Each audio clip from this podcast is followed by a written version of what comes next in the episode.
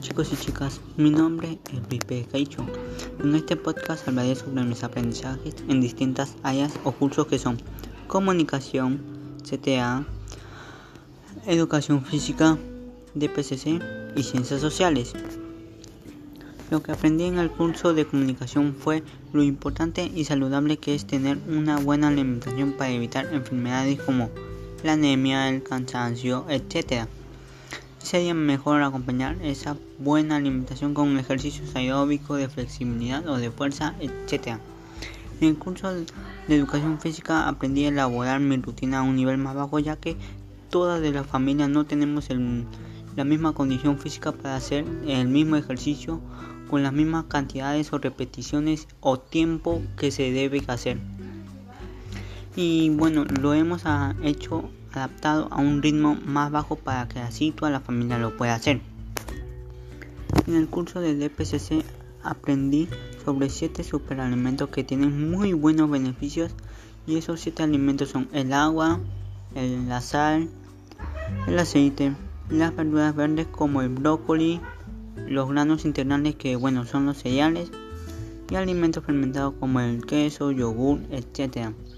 Además de ser muy nutritivo para nuestra salud, es muy fácil de encontrar en mercados, bodegas, supermercados, etc. En el curso de CTA he aprendido cómo la célula obtiene energía por muchas transformaciones. La primera transformación es la glucosis, la segunda transformación es el ciclo de Krebs y por última transformación es la fosfodinación fosforización oxidativa y cada transformación tiene un rol muy importante para nuestra salud.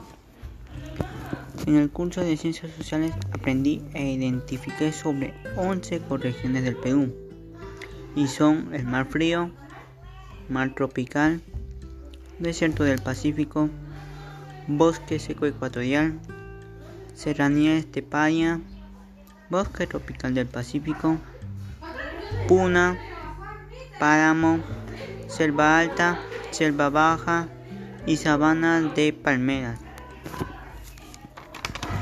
Bueno, muchos de estos de estos cursos que he nombrado tienen en sí algo muy importante que es la buena alimentación que debemos tener. Así que mm, una recomendación para usted es cambiar sus hábitos alimenticios para que así tengan una buena vida y sería mejor acompañarlo con ejercicios que solamente mm, tiene que durar una hora, así lo recomienda la Organización Mundial de la Salud. Bueno, este es el final del podcast, espero que les haya gustado. Tengo un buen día, síguete cuidando ya que esta pandemia aún sigue. Adiós.